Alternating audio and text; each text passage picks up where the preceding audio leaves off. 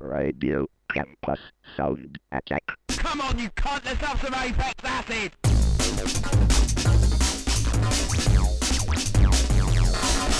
On devrait les atomiser, monsieur. Ils sont arrivés. Et nous avions eu la négligence de ne pas nous préparer à une telle éventualité.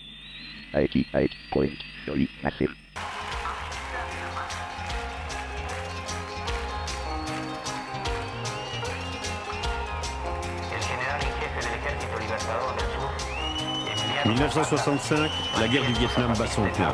L'Amérique a envoyé ses GIs au sud. Contestation rime avec répression. Contestation, répression. Le cortège est protégé par cinq véhicules blindés et un hélicoptère. Ce sont aussi les premiers bombardements de l'US Air Force au nord. que hoy llevará la noche 65, c'est aussi la crise de Saint-Domingue, où Washington Cette mesure provoque une vague d'émeutes d'une ampleur exceptionnelle. 24 morts en 3 jours et des troubles. Échec d'un coup d'État toujours déclenche un au palais de la De plus en plus, l'Amérique s'érige en gendarme du monde. Et Ben Barka ne cesse de dénoncer partout où il se rend l'impérialisme de l'Amérique et de ses alliés. Cela a provoqué une rébellion militaire qui a abouti à une loi d'Alfonsine selon laquelle les militaires d'un rang inférieur à celui de colonel n'étaient plus passibles de poursuite. Ouais, bah, j'ai connu un mec de droite une fois, il avait dix fois plus de clash. Nuestra lucha es por la paz y el mal gobierno anuncia guerra y destrucción. Washington est en feu. Les Noirs descendent dans la rue. Plus de 500 magasins ravagés, des quartiers entiers incendiés.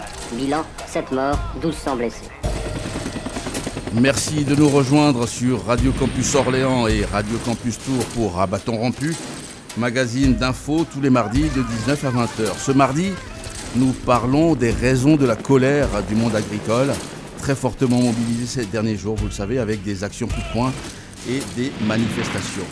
Dans les médias mainstream, on a entendu pas mal de représentants des trois grands syndicats, hein, FNSEA, Jeunes Agriculteurs et, euh, Coordination Rurale. Nous, nous avons décidé de parler avec le représentant du MODEF, Mouvement de défense des exploitants familiaux.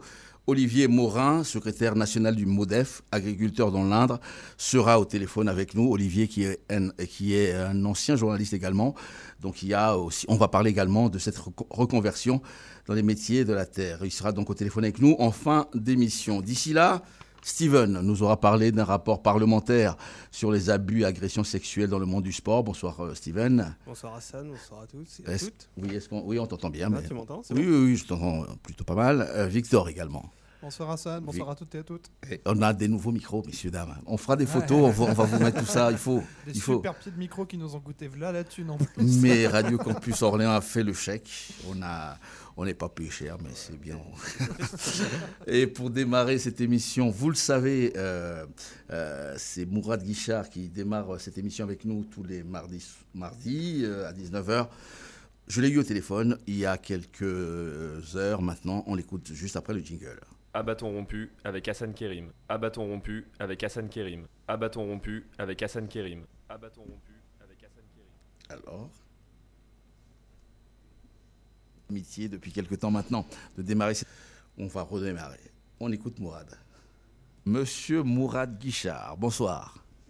Bonsoir à toutes et à tous. euh, bonsoir Hassan. Mourad Guichard, journaliste indépendant qui nous fait l'amitié depuis quelque temps maintenant de démarrer cette émission avec nous et de décrypter l'actualité et surtout euh, ce qui se passe chez nos confrères dans les médias. Et Mourad, dans ta, chronique du jour, encore des thèses racistes. euh, euh, alors c'était sur Radio J avec Alain Finkielkraut, philosophe, dans l'émission de l'inénarrable Frédéric Aziza. Je pense qu'il y a un calcul des insoumis, et je ne suis pas le premier à le dire, et un calcul très inquiétant qui prouve, et j'en reviens à la déclaration de Grossman, que les juifs aujourd'hui ne font pas le poids. La preuve, l'attitude de la France insoumise. 600 000 juifs en France, bientôt 8, 9, 10 millions de musulmans. le choix est fait. Par Mélenchon? Par Mélenchon. Il, a eu, il a obtenu, il a fait, son, son parti a fait carton plein en Seine-Saint-Denis. C'est, un des plus fanatiques, David Rigaud, qui est député de David Roubaix.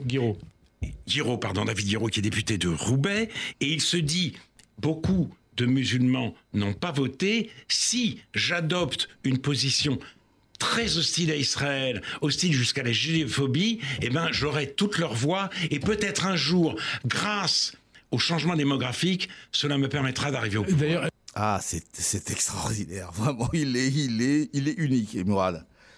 Alors ça, ça, se passe euh, sous, euh, sous la baguette, hein, je le précise, de Frédéric Aziza, oui. euh, qui, qui a un vrai problème hein, pour le coup, parce que dans, dans, chacune de ses émissions, alors donc, sur cette fameuse radio communautariste, pour pas dire séparatiste, à chaque, il somme en fait chaque invité de, se positionner par rapport au fait de savoir si Mélenchon est antisémite ou pas. C'est devenu une obsession, c'est devenu complètement maladif. Euh, euh, et donc, évidemment, les gens qui sont euh, triés sur le volet, comme Finkelkraut, évidemment, affirment que LFI et comment Mélenchon sont naturellement antisémites. Sauf que là, on a un combo. On, a une combinaison de, de, tout ce qui ne va pas. C'est-à-dire que, très clairement, alors, on, peut discuter, on peut ergoter sur le fait de savoir si, oui ou non, LFI vise les quartiers populaires. C'est une chose. Euh, l'autre chose est de sous-entendre de, manière très claire, de sous-entendre que les quartiers populaires égale musulmans, musulmans égale euh, antisémites, hein, puisqu'il parle de judéophobie, et que donc LFI qui serait antisémite, ce qui est encore à prouver, euh, ce qui reste à prouver, euh, LFI qui serait antisémite, notamment il parle de David Guiraud à Roubaix, euh, viserait, ciblerait Israël et les Juifs, hein, judéophobie, je le redis, pour plaire à qui? À, l'électorat musulman puisqu'ils sont musulmans, ils sont forcément antisémites.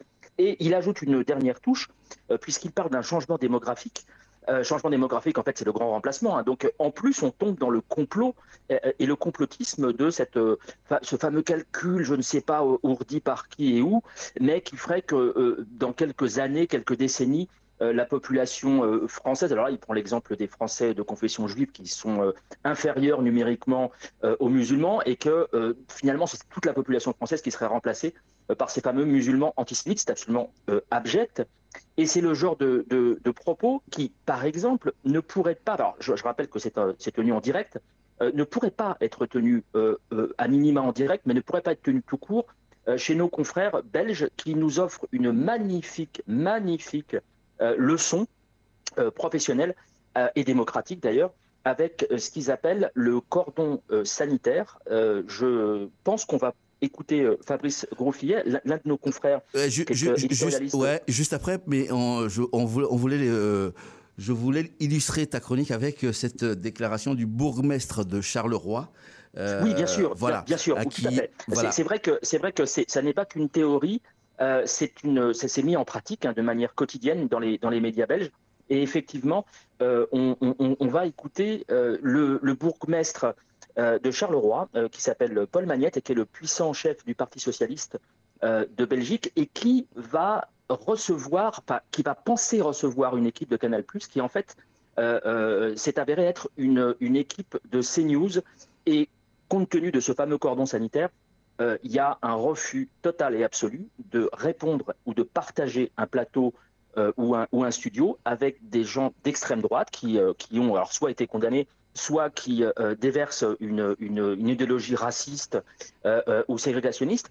Et écoutez la manière dont il va éconduire l'équipe de CNews qui pensait que naturellement il allait être flatté de répondre à leurs questions et de, et de se mettre face caméra. Les caméras de CNews sont allées l'interroger, ce brave homme. Et écoutez euh, sa réponse, puisque vous savez qui est responsable de ce qui se passe là à Charleroi? Hein? C'est vous. Moi? Oui, vous. Vous personnellement. Ce que vous dites, bien sûr. Écoutez le bourgmestre. Non mais vous, je vous réponds pas. Hein. Ah bon? Non. Ben non, vous êtes une chaîne d'extrême droite, euh, voilà, et je pense que vous êtes en partie responsable de ce qui se passe. C'est-à-dire? Votre chaîne, elle a été condamnée pour haine, euh, incitation à la haine, elle a été condamnée pour euh, incitation à la violence, et nous, ce qu'on vit ici, c'est exactement ça, c'est-à-dire c'est des, des, médias comme les vôtres et des réseaux instrumentalisés sur les réseaux sociaux qui diffusent des fake news, qui diffusent des choses totalement fausses, vous avez... et qui font qu'on a après des gens qui euh, pense qu'il n'y a que la violence comme solution. Et donc non, je vous réponds pas. Vous avez écouté mes duplex ce matin Non, je ne réponds pas. Point. C'est une position de principe. Parce que je, dommage je pense que vous êtes un média. Bah, voilà, je suis désolé. Moi, pas, on m'a dit, on m'a dit que Canal Plus venait. On m'a pas dit que CNews venait. Donc désolé. non, non, mais ça c'est CNews. Je vois CNews. Donc ça pour moi, c'est un média d'extrême droite. Et donc je réponds pas à un média d'extrême droite. Voilà. Manifestement, ce monsieur est plein d'intelligence, plein d'intelligence, histoire de plein, 2000. plein d'intelligence, plein de, euh, de, de nuances, plein de qualités intellectuelles, plein de tolérance d'esprit. également. C'est Euh, on sent- vraiment- on sent aussi un- on homme de la remar- culture, il y a de la culture. Voilà, on sent, on- voilà, c'est un homme remarquable. Ah oui. Il est quelle étiquette comme ça en passant? Je sais pas. Moi, je le verrais bien un peu l'équivalent des insoumis, non euh Déjà, c'est Ah, la voilà. Wallonie, donc c'est. Hein à mon avis, hein. Ça se passait chez Pascal Pro hein, le- et William Goldnadel, parce que les, les auditeurs et auditrices ne le connaissent peut-être pas, qui est un avocat qui est souvent sur CNews dans l'émission de Pascal Pro. Euh, et voilà, hein, c'est, ils avaient un peu, comme, disait, comme dirait l'ami Charles Gals le vrai sur, sur X, ils avaient le seum. Mourad? Ah, complètement, oui, ça remonte à, septembre dernier, donc ça, fait quelques, quelques temps déjà, mais ça m'avait frappé. Et donc, je m'étais posé la question de savoir, mais comment euh, est-ce possible, sachant que c'est pas la première fois.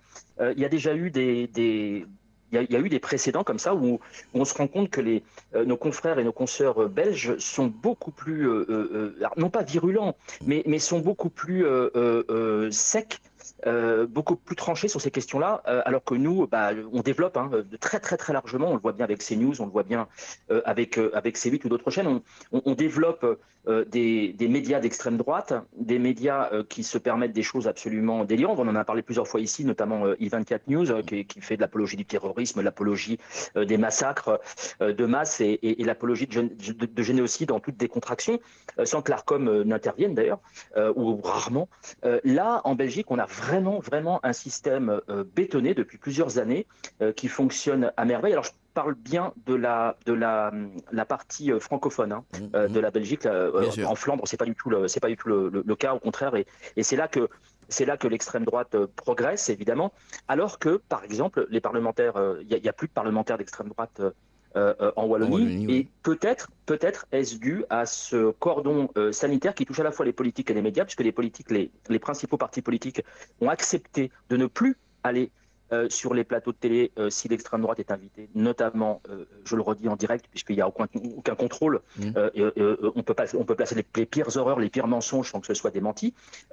Éventuellement, quand c'est des gens qui tiennent un propos euh, de droite, droite, euh, de, le, de le recadrer ensuite et, de le remettre dans un contexte, voire même de corriger des erreurs. Mais euh, je vous propose donc euh, de, de laisser euh, la parole à Fabrice Grosfillet, qui est éditorialiste sur euh, la chaîne régionale BX et qui, euh, qui est un ancien de- d'RTL Belgique et de la RTBF et qui euh, nous explique de manière assez claire euh, le fonctionnement de ce fameux cordon sanitaire. Et que tu as joint au téléphone. Alors je pense qu'on est Absolument. dans un univers politique très différent en Belgique et en particulier en Belgique que francophone par rapport euh, à la France parce qu'on a une extrême droite qui n'est pas très implantée euh, en Belgique. Alors ça peut être euh, dû à la fois à la faiblesse intrinsèque de l'extrême droite chez nous qui n'a pas réellement de leader, qui n'a pas réussi à se fédérer. On n'a pas eu du tout de dynamique électorale comme on a pu l'observer avec autrefois le Front National et, maintenant le Rassemblement National. Donc historiquement, c'est pas du tout la même chose. Électoralement, euh, il y a plus d'élus aujourd'hui euh, côté francophone. hein. côté flamand, c'est différent. Mais côté francophone, il y a plus d'élus euh, d'extrême droite dans les parlements.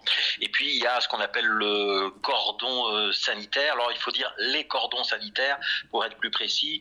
Il y a un cordon sanitaire au niveau politique qu'ont ratifié tous les grands partis côté francophone. Ce cordon politique, bah, il consiste à un engagement de ne pas gouverner avec l'extrême droite, de ne pas euh, favoriser l'adoption de textes qui passeraient grâce aux voix d'extrême droite et même de ne pas s'autoriser de euh, débat euh, public avec l'extrême droite. Ça, c'est ce qui se passe au niveau politique. Et puis le cordon sanitaire médiatique, là, il y a une définition très précise qui est qu'on ne donne pas la parole en direct à des élus d'extrême droite. Pour être très précis, c'est à des élus qui sont susceptibles de tomber sous le coup de la loi qui s'appelle ici la loi Moureau et qui est une loi qui euh, sanctionne l'expression du racisme, de la xénophobie et de la, euh, de la négation des génocides.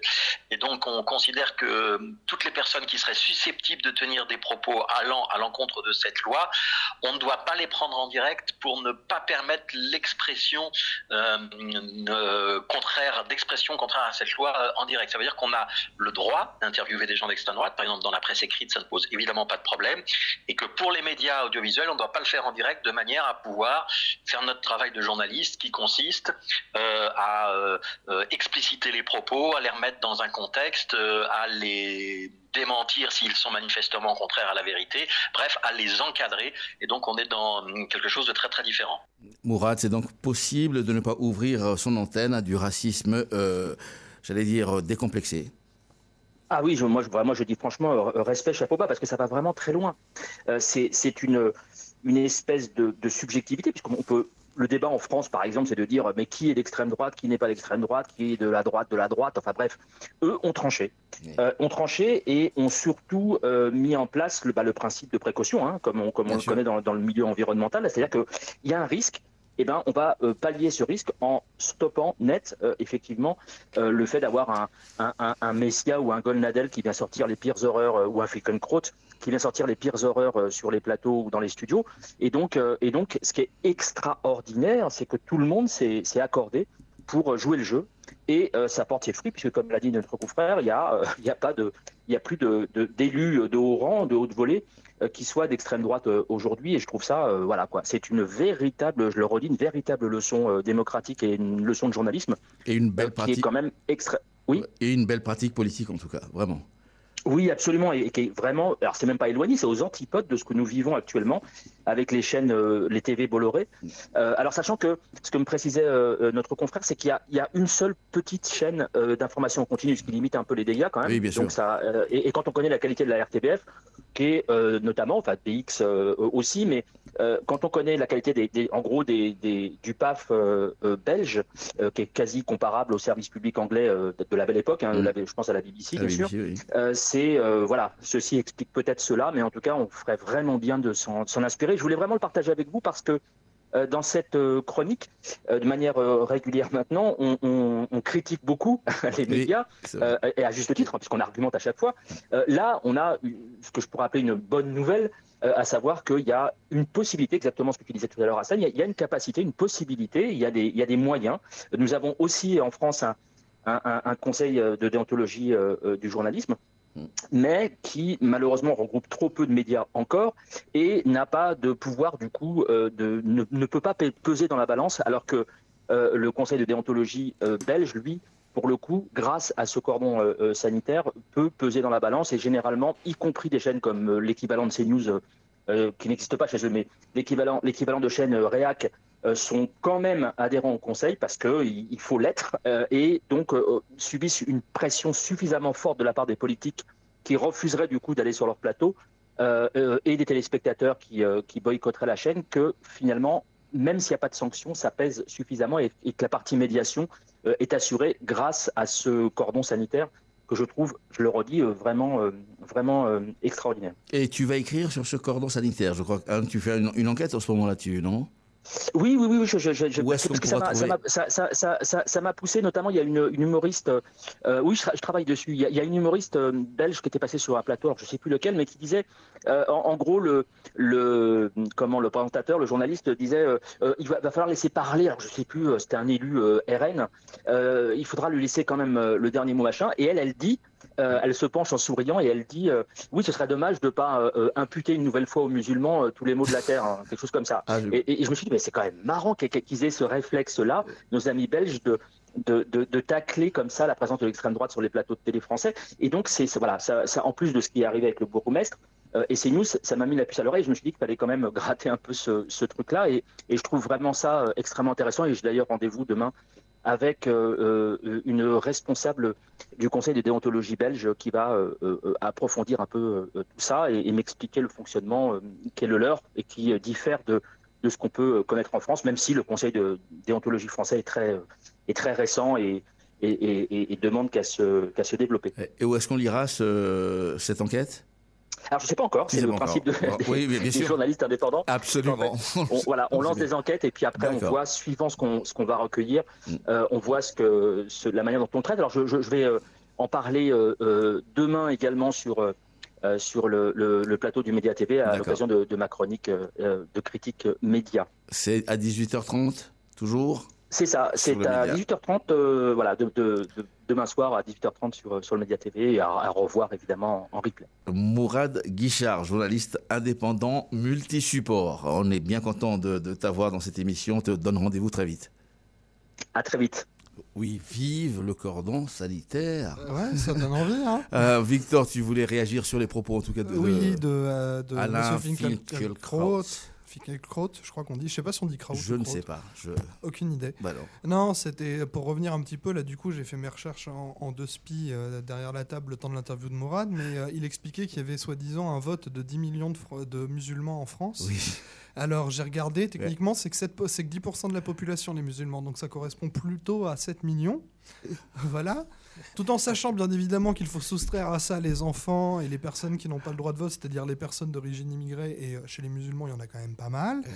Donc on arrive quand même à une masse électorale qui est loin de pouvoir nécessairement faire basculer le, une élection. Donc, euh, est-ce que, tu crois que ça les perturbe euh, outre mesure, monsieur Non, non, non, mais je pense, je pense bah qu'il impute à la France insoumise un calcul ah, démographique qui est complètement foireux et qui n'a pas lieu d'être et qui de toute façon n'a pas de n'a pas de réalité concrète en fait, tout simplement. Ce cordon sanitaire euh, dans les médias, ça pourrait être vraiment, vraiment, vraiment très bien. Dans un instant, Steven nous parle du. C'est un parlementaire, hein, le rapport. Hein. Ah ouais, c'est ça, un rapport député. Des, députés euh, de l'Assemblée nationale. Et sur les violences sexistes, et il y a vraiment des choses dures dedans Ouais, il y, a pas mal de choses, ouais, ouais. Bon, bah du coup, on va partir avec la musique douce.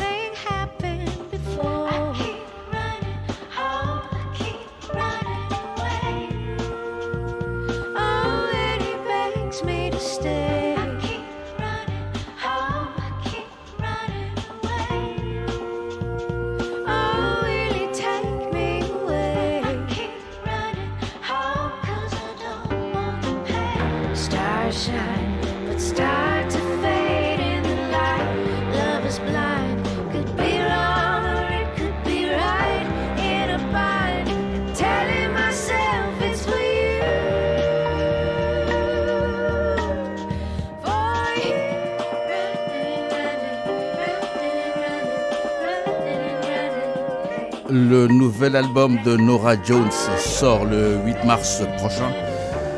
Il s'intitulera Visions et à l'écoute de Running à l'instant dans Abattant rompu, impatience, très grosse impatience. Abattant rompu sur Radio Campus Orléans et Radio Campus Tours tous les mardis de 19h à 20h. Et un rapport parlementaire, une commission parlementaire qui sort un rapport, Steven, sur les fédérations sportives et les fédérations sportives sont dans le viseur des députés. Pourquoi? Est-ce que on t'entend On entend. Voilà. Là, c'est bon. Ah, ok, c'est parti. Six mois avant les JO de Paris 2024, vous avez hâte, vous? Hein, Honnêtement? Non, pas spécialement. Ouais, bah, moi non C'est plus, quoi? hein. Les JO. Les JO 24. Journal officiel. Non, les, les Jeux Olympiques. Ah, bah moi j'y ai pas du tout hâte. hein. Le nettoyage des pauvres de Paris, les expulsions des étudiants présentées comme une expérience inoubliable. hein. J'ai l'impression que le gouvernement il profite des JO pour se lâcher comme un mec qui aurait envie de péter toute la journée et qui se lâche en fin de journée. hein. Les scandales autour de cet événement, ils ne manquent pas. Si je faisais l'inventaire des problèmes, on resterait la soirée. Donc on va seulement se concentrer sur ce rapport de la commission d'enquête de l'Assemblée nationale sur les défaillances de fonctionnement au sein des fédérations françaises de sport. Euh, C'est un rapport qui est, qui est paru le 23 janvier 2024. Ce rapport, il tente de faire la lumière sur trois axes. Les violences sexuelles et sexistes, mais aussi les violences psychologiques et physiques. Le deuxième axe, c'est les discriminations et la haine. Quoi? Du racisme et de la misogynie dans le sport? Mais je tombe des nues hein En plus de mettre en avant un sujet de moins en Oui, moins alors tabou- attends, Noah, il n'était pas noir? Alors racisme dans Ouais. le sport. euh, Vas-y, vas-y, continue, continue, c'est pas grave. Ah, ouais, me coupe pas, s'il te plaît. Oui, s'il te plaît. Pardon. La force du rapport, c'est qu'il pointe euh, la gestion financière des fédérations. Ce point montre le caractère systémique et structurel des dysfonctionnements dans le milieu sportif. On apprend qu'ils trouvent leurs origines dans l'organisation de la gouvernance du monde sportif et la relation particulière qui le lie à l'État. Quoi? L'État concerné par des magouilles financières? Mais je tombe des nues Et qui se trouve concerné par cette affaire hein Bah, Notre nouvelle ministre de l'Éducation, des Sports, des JO, Mais de la oui, c'est consanguinité, des scandales, de la sauce blanche et des crayons, euh, Amélie Oudéa, je sais pas quoi. Euh, je voudrais profiter de cet- cet instant pour faire mon mea culpa, Hassan. hein. Euh, dans cette émission, j'ai beaucoup critiqué euh, le gouvernement. Oui. Mais je, mais je dois avouer que j'adore Amélie Oudéa, casse-toi de là. J'écoute toutes ses prises de parole. Non mais, Bah, bah, ah oui. j'ai jamais vu quelqu'un d'aussi nul. Dès qu'elle ouvre sa bouche, c'est simple, elle sort une connerie. Mais bon, euh, revenons-en au rapport hein, qui, relève- euh, qui révèle d'importantes défaillances de l'État dans l'exercice de ses prérogatives et de son rôle de garant de l'intérêt général. hein. Le rapport met en avant d'importants manquements dans la gestion des cadres d'État mis à disposition des fédérations et dans la mise en œuvre de, et le respect des textes en vigueur par les fédérations. Bon, pour faire simple, hein, les fédérations sont des mafias et l'État, il est collaborateur. Ouais. Hum, hum. Alors, il y a ça aussi que j'aime beaucoup. Le rapport pointe euh, le lien très atypique entre l'État et les fédérations et l'entre-soi frappant qui ouvre la voie aux dérives. hein. et, et puis euh, l'entre-soi, hein, Oudéa Bartois de là, elle connaît ça. hein. Entre les Saint-Cric et les Duhamel, elle, elle sait faire que ça. Une véritable dynastie de médiocres qui ne tient que grâce euh, aux héritages et aux passe-droits. Donc rien de surprenant à ce que cette consanguinité des gouvernants, elle s'étende aussi aux fédérations. Il faut en retenir que le ministère des Sports est incapable de contrôler et sanctionner ces fédérations. C'est pourquoi le rapport il propose la création d'une institution de contrôle indépendante. Bon, et ça va pas vous étonner hein, si je vous dis que dans ce milieu, la démocratie est pas mal absente. hein. La captation des pouvoirs entre les mains de quelques-uns pendant de nombreuses années est un facteur essentiel de l'entre-soi et de l'omerta qui ont étouffé pendant trop longtemps les violences sexuelles et sexistes. On a en face un système qui ne peut se réformer de lui-même. hein. La Cour des comptes euh, pointe d'ailleurs euh, une gouvernance interne trop lourde, coûteuse et peu contrôlée. Alors là, non. hein. Euh, Amélie Oudéa reste pas là. Elle a dit euh, qu'à 50 000 balles, elle n'était pas bien payée. hein. Donc, euh, ouais. Bah, alors là, normalement, j'avais une vanne, mais je me suis dit ça faisait ton sur ton. hein. Elle est ministre de l'Éducation, des fourchettes, des tables de ping-pong et du consentement absent. Je vois pas pourquoi elle fait les blagues à ma place. En parlant de, cons- de consentement, le rapport révèle qu'un enfant sur 7 subit des violences dans le milieu sportif avant sa majorité. Parmi les 5,5 millions d'hommes et femmes adultes qui ont été victimes de violences sexuelles dans leur enfance, 150 000 l'ont été dans le milieu sportif. En novembre 2023, Signal Sport avait traité plus de 1800 signalements qui mettaient en cause des agissements de plus de 1200 personnes à l'encontre de victimes, dont 8 sur 10 étaient mineurs au moment des faits. Euh, Je voudrais mettre ces chiffres en lien avec ceux du rapport de la Civise euh, de décembre 2023, hein, qui nous apprenait qu'en France, un enfant est victime d'inceste, de viol et d'agression ou d'agression sexuelle toutes les trois minutes. hein. Si aujourd'hui les enfants sont plus écoutés, ils sont, leur parole n'est toujours pas prise en compte euh, ni au sérieux, et leurs agresseurs restent toujours impunis. hein. La, la rapporteure montre que le mouvement sportif n'a pas fourni la preuve de sa capacité à se saisir comme il se doit du combat éthique. Euh, c'est peut-être là la, différence entre la gauche et la droite. hein. À gauche, ces sujets sont un véritable problème sur lesquels il y a encore du taf à faire, certes, mais sur lesquels ils tentent d'avancer. À, droite, bah, j'ai l'impression qu'ils sont pas pressés de s'en ser- de s'en saisir. hein. Ouais, bon, j'avoue, ils en ont rien à foutre en fait. Ah bon, ça, tu as mis autant de temps pour Ouais. t'en apercevoir. Ouais, bravo. En tout cas, bravo pour. euh, J'ai- essayé d'adoucir tout ça. hein. Ben oui, mais oui, c'est vrai. Après un si long silence, une telle inertie coupable de l'ensemble de ses responsables, il n'est pas normal que ces responsables restent à leur poste. Il n'est pas normal que des enfants puissent être la proie de telles violences. Il n'est pas normal que ces dirigeants de fédération puissent s'imaginer tout-puissants. Il n'est toujours pas normal que les seuls cas qui soient réellement traités soient les cas médiatisés. À quelques mois des Jeux, des Jeux Olympiques, hein, Macron et sa ministre des Sports, Améla- Amé- Amélie Oudéa, euh, entre soi, Reste pas là. Ouais, reste pas là, casse-toi, barre-toi. Euh, martèlent leur volonté de faire de la France une nation sportive capable d'empiler les médailles. Pour cela, ils sont prêts à ignorer et éteindre les voix dénonçant les graves défaillances des fédérations sportives, à éteindre les scandales financiers et sexuels.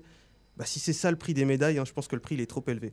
Abattant rompu, 19h-20h sur Radio Campus Orléans. Hmm, Merci Steven. Euh, à bientôt pour une- un autre papier, une autre chronique. Il y a tellement de choses à dire. En ce moment, tu es gâté hein, par, le, par l'actu. Euh, hein. ouais, Il y a- il y, a une actu de ouf, j'en profite. Victor, tu voulais dire Oui, quelque oui, chose oui. euh, euh, C'était. Comment dire Euh, à mon avis, une des problématiques qu'il y a vis-à-vis du sport, moi je me rappelle de mes cours de sociologie du sport, on avait un prof en sociologie du sport qui s'appelait Sébastien Fleuriel, qui était très très bien, et qui en fait nous a un peu ouvert justement sur un certain nombre de choses par rapport à, dans notre société par rapport au sport. Et une, de ces, une des choses qui était le plus importante, c'était on ne peut pas critiquer le sport. Parce que critiquer Ah, le merde, sport, c'est critiquer la démocratie.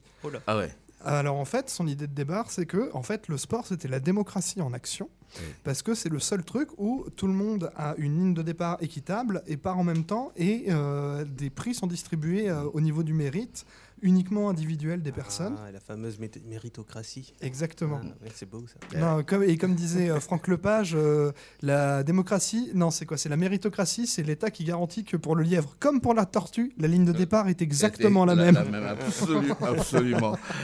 Euh, Steven, ce rapport, il est, euh, il est consultable hein, sur Oui, le site oui, de. euh, Il y a un rapport de presse euh, qui, qui est assez court, qui fait quelle- une dizaine de pages, qui, qui permet, de- qui synthétise bien tout ça. Sinon, le rapport il fait 200 pages. Donc, euh, je pense que voilà. Ah bah, je vais jeter un coup d'œil quand même, ça m'intéresse Ouais. vraiment. Bah, et on l'a là, si tu veux, il vient de me le filer, Steven, c'est Ah bah oui. c'est assez accablant. Et maintenant, nous partons à la découverte d'une, de, de la colère, enfin, d'un agriculteur. Olivier Morin, euh, secrétaire national du MODEF, euh, je l'ai appelé hier pour parler de cette colère euh, agricole en France il y a quelques jours. Olivier Morin est agriculteur à Opter dans l'Indre, agriculteur et éleveur, ancien journaliste au quotidien L'Humanité et chroniqueur dans la revue trimestrielle La Terre. Il a repris la ferme familiale en 2020. Olivier Morin est également syndicaliste au, MODEF, Mouvement de défense des exploitants familiaux. Il en est le secrétaire national. Il est avec nous au téléphone pour parler de la colère du monde agricole, des actions coup de poing et manifestations récentes. Bonsoir Olivier. Bonsoir Sam. Est-ce que j'ai tout bon sur, euh, dans votre présentation ou y a-t-il des choses à rajouter? Non, très bien. Bon, ben parfait. Un mot, d- un mot d'abord sur votre syndicat, le MODEF. Euh, pour celles et ceux qui ne le connaîtraient pas, il est né quand? Alors, il est né en 1959. Euh, Ah, une tant prise que de conscience. Tant que Pardon? ça Tant que ça Tant que C'est- ça, oui, oui, c'est un syndicat dont on entend peu parler. hein. Euh, Il est vrai que euh, nous sommes un des plus des plus petits pour l'instant, mais euh, oui, oui, il est, euh, il a été créé euh, il y a maintenant plus de 60 ans. Et il, euh, vos adhérents sont-ils surtout des, euh, des petites exploitations familiales Tout à fait, voilà. Euh, ce sont des petites euh, exploitations euh, familiales sur des, fermes à taille humaine, et donc euh, c'est le modèle que nous défendons. euh, voilà, on, pense que c'est le- euh, l'organisation sociale euh, de la production à même de pouvoir répondre à l'ensemble des besoins et des exigences des consommateurs français, euh, parce qu'il est résilient, parce qu'il respecte euh, ses travailleurs, euh, sa terre, euh, ses animaux et, les, consommateurs citoyens. Et vous vous battez hein, pour une agriculture rémunératrice, solidaire, durable, responsable. Et je cite là votre moto hein, sur, votre site quand on va y aller, quand on y va. En quelques mots, ça veut dire quoi? Eh bien, c'est le, c'est les valeurs qu'on porte, hein, c'est les valeurs qui, qui font vivre le MODEF. Alors, rémunératrice parce que euh, on, le voit bien, euh, l'agriculture mise euh, sur euh, le marché libre et non faussé, hein, ce, qui, ce qui est la caractéristique du libéralisme. Eh bien, on voit que ça ne marche pas. Ça marche pas parce que on spécule sur le blé, on spécule sur la viande, on fait des profits à l'amont et à l'aval de la production et on se rend compte qu'au milieu, le paysan pris en étau ne peut vivre que très difficilement de son travail. La solidarité, la, la, durabilité, la responsabilité, euh, tout ça, c'est ce qui fait vivre nos fermes, la solidarité, parce qu'on essaie de travailler à plusieurs, en coopérative, en CUMA, mmh. en coopérative d'utilisation de matériel agricole, euh, durable parce qu'aussi euh, nos pratiques euh, respectent, en tout cas on, s'y attache, la terre, les animaux. Euh, on a des petites fermes, souvent en polyculture élevage, des fois mmh. en polyélevage. donc ce sont des petites structures. Mmh. Et puis responsables, puisque on a à cœur de transmettre aussi nos exploitations euh, on a à cœur aussi que les produits qui en sortent euh, soient euh, bons pour la santé comme de ceux qui travaillent et comme de ceux qui vont manger les produits après. La rémunération, hein, la juste rémunération des agriculteurs, c'est la revendication principal du mouvement de ces derniers jours, euh, avec euh, d'autres syndicats, hein, comme vous, les jeunes agriculteurs par exemple, qui demandent aussi une, meilleure rémunération, une juste rémunération. On va prendre votre cas par exemple. Vous êtes, je disais, journaliste, vous étiez journaliste, vous avez repris la ferme de, vos parents. Sur la rémunération, est-ce que vous en sortez? Ouais, alors il faut pas se cacher que c'est toujours difficile, surtout quand, quand on commence. Voilà, il y a des investissements qu'il faut réaliser. Euh, euh on peut pas s'attendre à, une rémunération très importante par rapport au nombre d'heures qu'on fait. Hein. Si, on, si on ramène au, au, nombre d'heures qu'on fait, on fait des semaines vite à, à 50 heures, euh, voilà, ça, ça monte assez vite, même, même plus hein, en fonction des, de, de, la saison, parfois moins aussi. Hein. Mmh. Euh, donc voilà. Après, euh, voilà, ce qu'il faut, ce qu'il faut dire aussi, c'est que cette, euh, cette rémunération, euh, elle, elle, est liée à, la production qu'on fait, elle est liée à la saisonnalité aussi, mmh. à la météo. Hein. On voit bien qu'avec le, changement climatique, la météo ajoute pour beaucoup hein, dans, nos productions. Ça peut être le gel, ça peut être l'excès de pluie, le, la sécheresse, euh, enfin voilà. Et, tout ça, ça va, ça va jouer là-dessus. Donc, euh, on peut pas faire comme si tout ça, ça n'existait pas non plus. On peut pas faire comme si euh, les éléments, comment je veux dire, climatiques euh, ne, comptez pas. Donc on doit, on doit faire avec ça et on doit aussi nous, nous adapter euh, à, ces conditions-là. Ce qu'on retient de ces, de, ces conflits de ces derniers jours, les, les actions coup de poing, les manifestations, c'est que euh, les petits paysans notamment ne s'en sortent pas parce que la grande distribution se fait de l'argent sur le dos de votre travail. Est-ce que c'est aussi simple que ça? Il y a de ça, euh, il y a de ça, mais c'est pas que la grande distribution. Hein. Euh, tout à l'heure, on disait il y a l'amont et l'aval. Euh, l'amont, c'est aussi les marchands de, semences, c'est aussi les marchands d'engrais pour ceux qui en mettent. Alors moi, je suis en bio, donc je mets pas forcément, mais mes collègues en conventionnel en mettent. Voilà, donc c'est puis c'est lié, c'est lié au, prix du pétrole, au prix de l'énergie de manière générale l'agroéquipement, tout ce qui est machinisme, tout ce qui est tracteur, etc. Mm. Ça, c'est des, des, des, des, structures économiques euh, qui sont pas en faillite, hein, euh, qui ont des, des fois des taux de croissance économique à deux chiffres. Euh, et c'est forcément nous qui, qui les payons. Donc euh, il y a l'amont et puis il y a l'aval. On a dit la grande distribution, mais euh, voilà, il y a aussi la spéculation sur, les, sur, le, sur le blé, on l'a dit, puisque quand on, quand on produit du blé, il faut bien le vendre. Mmh. Ça se vend aussi en filière longue, on ne peut pas tout partir, faire partir en filière courte. Le lait, c'est pareil. Quand on est vers le tiers, on traite les vaches tous les jours. Ben, le lait qui est dans le temps est, il faut bien qu'il sorte pour mettre le lait du lendemain. Donc, euh, on le vend le prix euh, qu'on veut bien nous l'acheter aussi. Donc, euh, voilà, tous ces éléments-là font que quand on travaille avec des vivants, on peut pas tout mettre sur les, sur les marchés, sur, le, sur, les, sur les marchés libres et non faussés, et on, a besoin de régulation de prix par les pouvoirs publics. Je suis sur le site hein, du MODEF là, et vous demandez des prix planchers ou des prix garantis par l'État. et une, une, régulation des marchés, donc vous dites, et la fin de la concurrence. c'est vraiment ça que vous demandez aux, euh, à, l'État C'est de, vous garantir des prix bah, si l'État estime qu'il y a besoin d'avoir des paysans et, que c'est juste qu'il y en ait beaucoup sur le territoire, eh ben, à ce moment-là, il faut qu'ils prennent les mesures pour les, pour les, pour les garder. Ça peut pas être qu'avec de l'argent public. Là, les annonces, c'est des, injections d'argent public euh, qui font pas de mal, on va dire, voilà, à tous ceux qui, qui extorquent la valeur ajoutée du travail paysan. Mmh. Euh, et, en fait, nous, on va aussi se la payer, cette, euh, cette aide, puisqu'on est aussi des contribuables, on est aussi des consommateurs. Mmh. Donc, euh, ça va être de l'argent public, d'ailleurs assez peu, hein, parce qu'au final, la somme annoncée, ça fait à peu près que 2000, un peu plus de 2000 euros par ferme. Hein. on a fait le calcul au MODEF. Et, et, ça, et ça, ça nous suffit pas. C'est pas durable c'est se moquer du monde et, euh, c'est prendre sur euh, l'argent public, la collectivité, sans euh, aller taxer encore une fois ceux qui vivent de notre travail, on l'a dit, l'amont et l'aval de la production. Revenons sur les, actions de ces derniers jours, les actions coup de poing, les, des paysans euh, du- d'Agen, par exemple, Paris qui a été bloqué, les autoroutes bloquées, les, paysans qui sont arrivés au marché de Ringis. Il y a eu une déclaration euh, du Premier ministre Gabriel Attal, c'était jeudi, et euh, ça s'est arrêté tout d'un coup. Alors, eh, excusez l'impertinence de ma question, mais on a l'impression, on a, envie de se dire, tout ça pour ça? C'est votre impression aussi ou pas? Bah ouais, tout ça pour ça, parce que au final, ça contente pas tant de paysans que ça.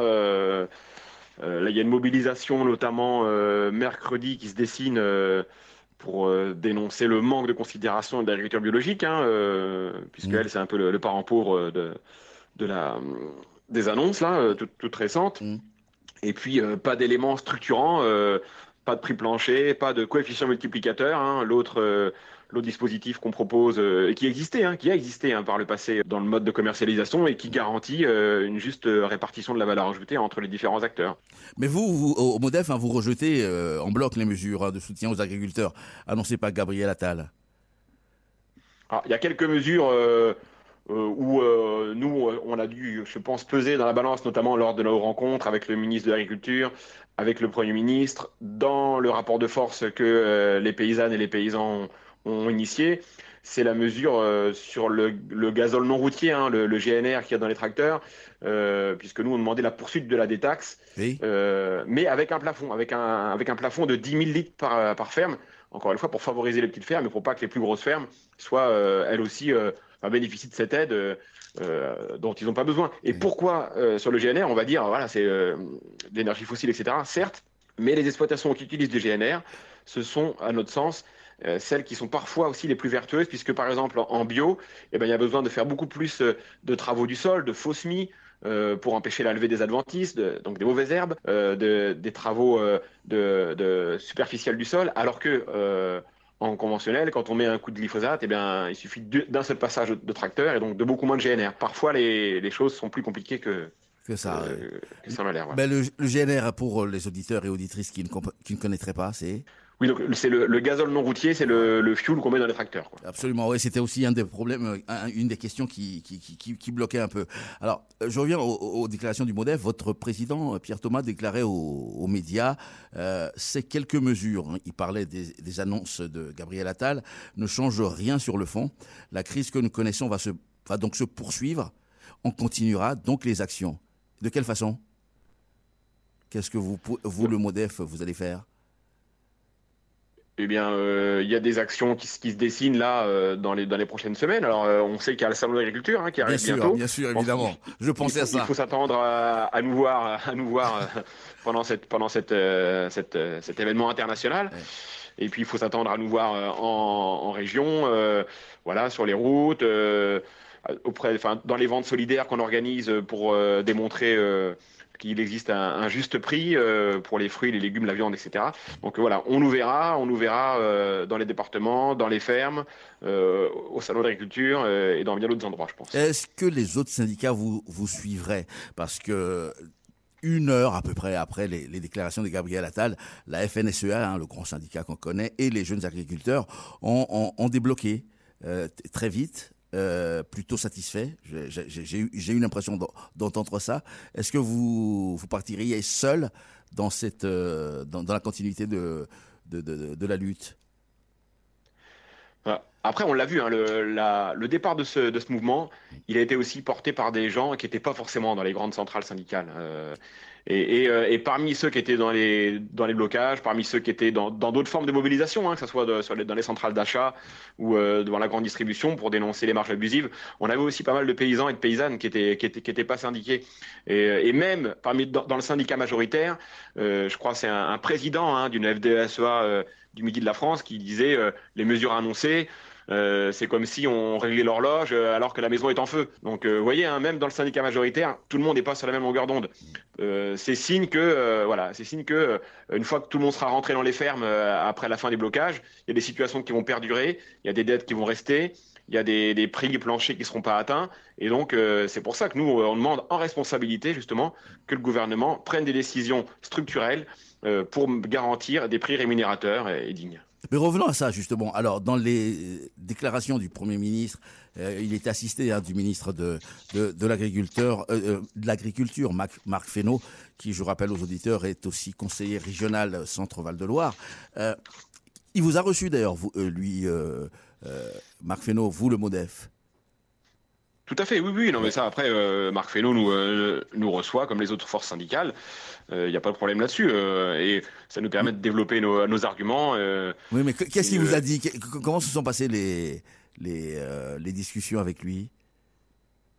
Alors, alors, ce qui est sûr, c'est que son, son, ministre, le Premier ministre, donc le chef du gouvernement auquel elle appartient, lui nous a dit, parce qu'on a été reçu par, par M. Attal aussi, nous a ah, dit nous, nous, gardons le cap.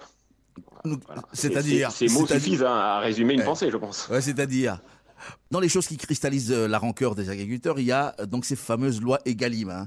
Euh, pour expliquer très vite, ce sont des lois qui garantissent un revenu fixe aux agriculteurs et éleveurs français. vous non plus, vous n'êtes pas satisfait des annonces sur les lois Egalim? Oui, puis c'est issu de d'états généraux de l'alimentation, c'est ça ce que ça veut dire, Egalim. Donc c'est issu de grandes discussions qui ont eu lieu dans le pays avec différents acteurs. Voilà, mais Bon, les grandes discussions, on est habitué. Hein. Il y a eu le grand débat, il y a eu, euh, euh, il y a eu des cahiers de doléances euh, des Gilets jaunes, il y a eu après voilà, des, le Conseil national de la refondation, et à chaque fois pour accoucher d'une souris, souvent. Donc on a l'impression que ces grandes rencontres qui pourraient amener à, des choses, à chaque fois, on est en but à, eh ben non, il ne faut pas toucher aux, grandes, entreprises, il ne faut, pas, euh, il faut pas toucher au grisby, il ne faut pas toucher au capital. Mais sauf qu'à un moment donné, euh, pour que nous, on puisse vivre euh, de notre travail, il faut qu'à un moment donné, on, prenne sur les marges des uns et des autres. il y a un gros fossé hein, parmi, entre vous, les syndicats d'agriculteurs. évidemment, hein, la FNSEA, hein, on connaît un syndicat de, grands exploitants, il y a vous le MODEF, exploitation familiale. Entre les deux, peut-être, j'allais dire, il y, a, deux, trois, trois syndicats, dont les jeunes euh, agriculteurs. Mais vous discutez entre vous de, d'un combat commun à mener ou la FNSEA vous laisse de, côté? Je pense que la, FNSEA attend pas quoi que ce soit euh, du MODEF, mais... Euh, mais bon, comme beaucoup d'agriculteurs, hein, beaucoup d'agriculteurs attendent plus grand chose euh, de la FNSEA non plus, euh, y compris même parmi ses adhérents. Je vous dis, hein, il y a des adhérents qui, qui, se demandent un peu ce qu'ils font là, euh, parce que, à vrai dire, les FNSEA dans les départements, elles servent aussi à faire des achats groupés de semences, de fuel, pour la comptabilité, pour l'embauche des gens. Donc il y a, il y a, oui, il y a une aide, on va dire, au quotidien dans le métier des paysans, mais sur les revendications, les, les, collègues, hein, on les voit nous euh, dans les réunions de, de, CUMA, on les voit parce qu'on est voisins, on les voit parce que parce qu'on vit dans les mêmes dans les mêmes territoires. Bah, eux, ils vivent la même réalité que nous. Au final, ils sont pas payés plus euh, de leur quintal de blé euh, ou, ou, de leur litre de lait. Donc voilà, nous, on est là, on est disponible, on avance avec ceux qui sont dans les dans les fermes autour de chez nous et puis et puis bah, ceux qui veulent venir nous, nous rejoindre, ils, ils, nous rejoignent. Et puis voilà, je pense qu'ils verront voilà aussi un syndicat. Euh, où on n'est pas, où, on est un pied dans la ferme, un pied dans la lutte, et euh, où on avance pour gagner des choses. Quoi. Eh, alors les, grandes exploitations étaient plutôt satisfaites hein, de l'annonce sur les, ce qu'on appelle le plan éco-phyto. Euh, c'est la suspension hein, du, du, plan de réduction des pesticides. Vous vous disiez, vous me disiez, hein, vous êtes plutôt bio. ça a dû vous agacer? Bah oui, bon, moi je suis euh, éleveur bio, on, est deux, on est d'autres au Modef, il y en a qui sont pas en bio, mais, euh, mais peu importe. Mais ce qui, ce qui est sûr, c'est qu'on peut pas demander et un prix et l'abaissement des normes. Euh, si on a des prix, si on veut des prix rémunérateurs, il faut qu'il y ait aussi quelques normes, on va dire sanitaires, etc., qui garantissent une qualité, qui garantissent un haut niveau de durabilité, de, de de comment de, qualité organoleptique hein, des, euh, des aliments et puis que, que voilà que qu'on puisse justifier de d'un produit qui, qui tienne la route quoi euh, et, donc euh, ça revenir en arrière sur ces enjeux là on a besoin de se débarrasser des phytos. Alors c'est sûr que c'est pas simple, il faut des mmh. moyens alternatifs, il faut que ça, il faut encore une fois que la rémunération suive aussi. Mais nous, les paysans, on est les premières victimes de l'utilisation des pesticides, des produits phytosanitaires. Donc aller euh, construire des solutions pour se débarrasser des produits phyto euh, et en utiliser le moins possible sans forcément tout, tout, tout miser sur le l'électronique et la robotique, et, etc. Nous, on est pour, bien sûr. Ah, c'est un cadeau, vous dites, offert à l'agro-business et à l'agro-industrie, ça Le plan Ecofito qui est mis en pause Un de plus. Ouais. Oui, il y en a d'autres, il y en a, il y en a d'autres, réellement. Mais allez-y, hein, ici, on, ici on, on, se dit la vérité sur Radio Campus. Allez-y. Oui, oui, non, non, non, mais je, me doute bien. Non, mais voilà, vous voyez bien sur, sur, le business euh, des, euh, on va dire des, agri-managers. Hein, c'est euh, c'est touché là-dessus, c'est y compris se, se, prendre pour des grosses entreprises et puis donc bénéficier des crédits d'impôt liés aux, grosses boîtes, etc.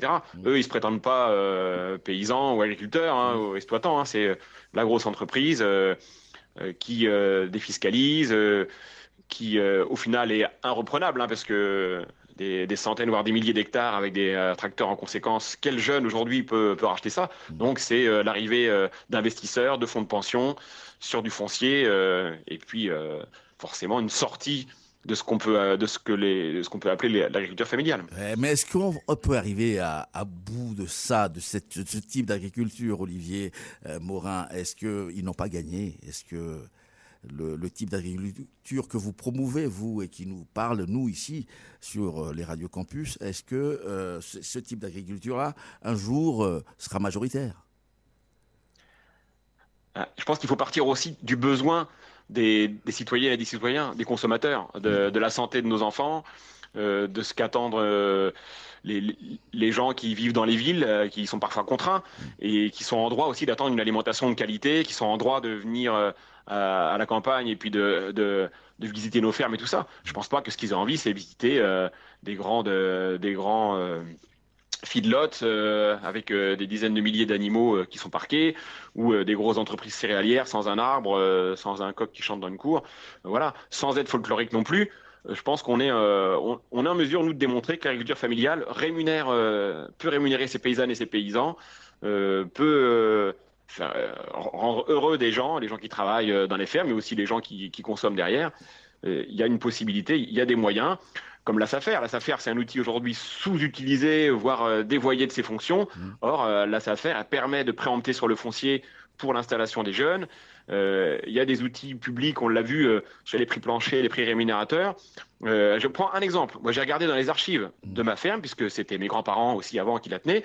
mon grand-père, quand il vendait du blé en 83, le, prix du quintal de blé, c'était 100 francs le quintal, donc 1000 mmh. francs la tonne, euh, que j'ai que j'ai euh, comparé avec les euros d'aujourd'hui en euros constants avec le site de l'INSEE qui permet de faire ce calcul-là. Et bien aujourd'hui, le blé, euh, il, serait à 350 euros d'aujourd'hui. Ça veut dire 150, 150 euros de plus que ce qu'il est payé en 2024.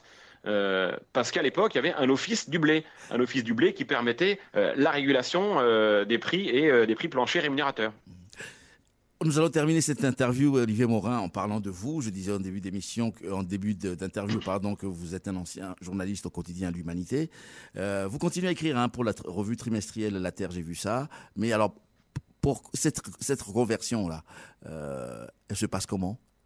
Vous, vous décidez de reprendre la, la, ferme de vos grands-parents, mais euh, c'était pas si évident. Est-ce que c'était c'était d'une évidence ou pas pour vous? Je pense que c'est une évidence au fond de moi hein, depuis quelques temps, parce que euh, moi, j'ai fait des études agricoles, hein, euh, BTS agricole. J'étais apprenti euh, aussi après dans une coopérative agricole. Je suis rentré dans le journalisme par la voie agricole, en fait. D'accord.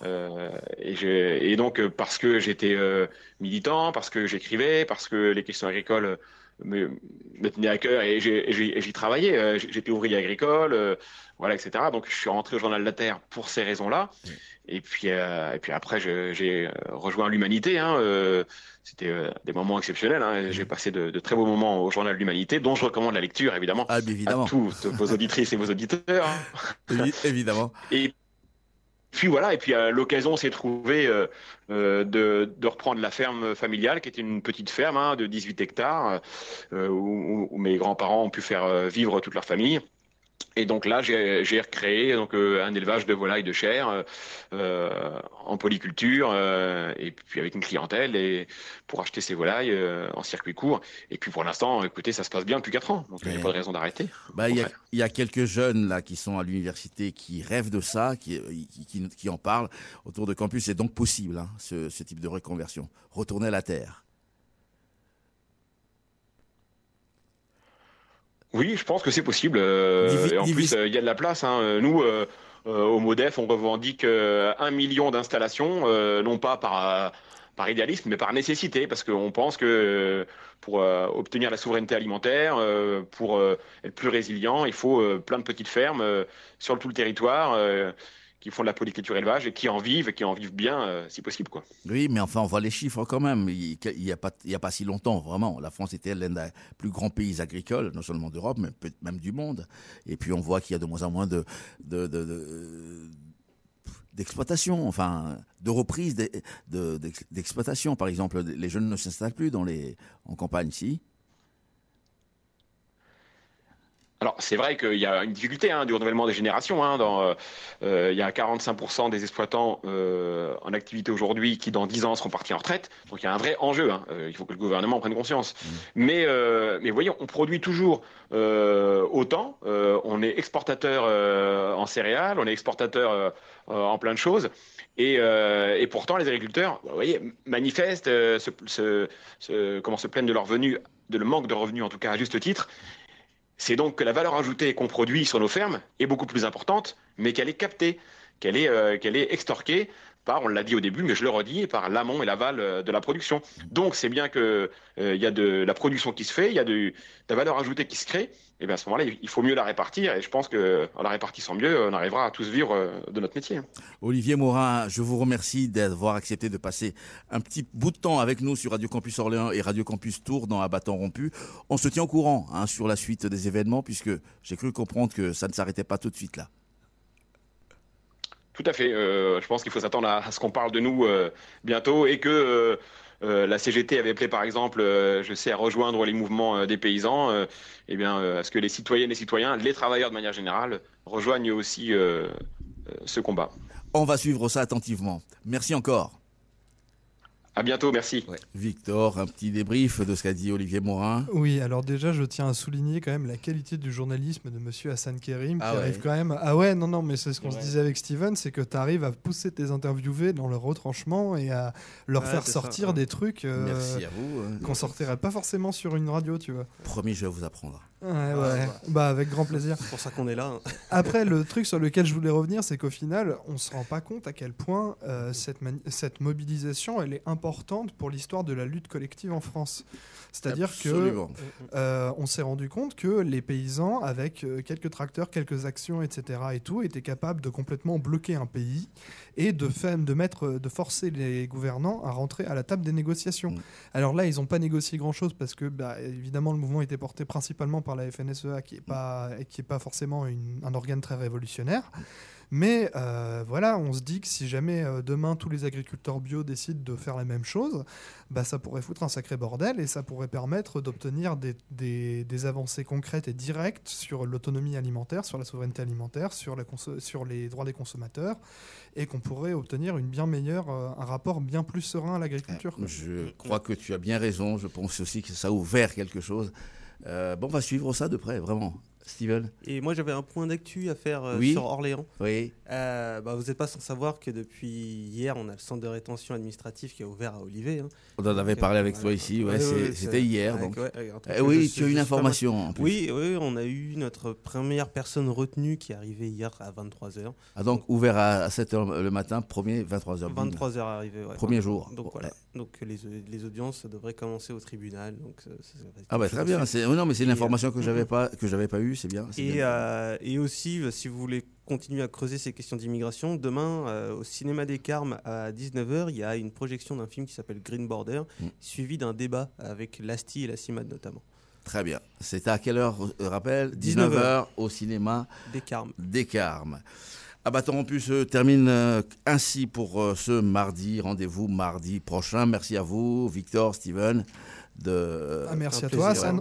Et puis nous allons terminer à Orléans. Donc juste après nous, il y a Raidon, à Tours, un programme musical, suivi de jazz à 21h. Euh, pour finir cette émission, un hommage à un grand musicien. Euh, Aston Barrett. Aston Barrett, euh, dit Family Man, bassiste du légendaire groupe The Wailers de Bob Marley, mort samedi dernier. Après la mort de Bob Marley en 81, il avait fait des albums sous son nom.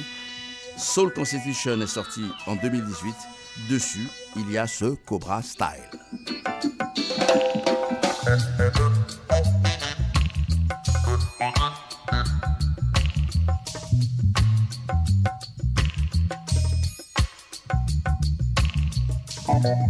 Thank you.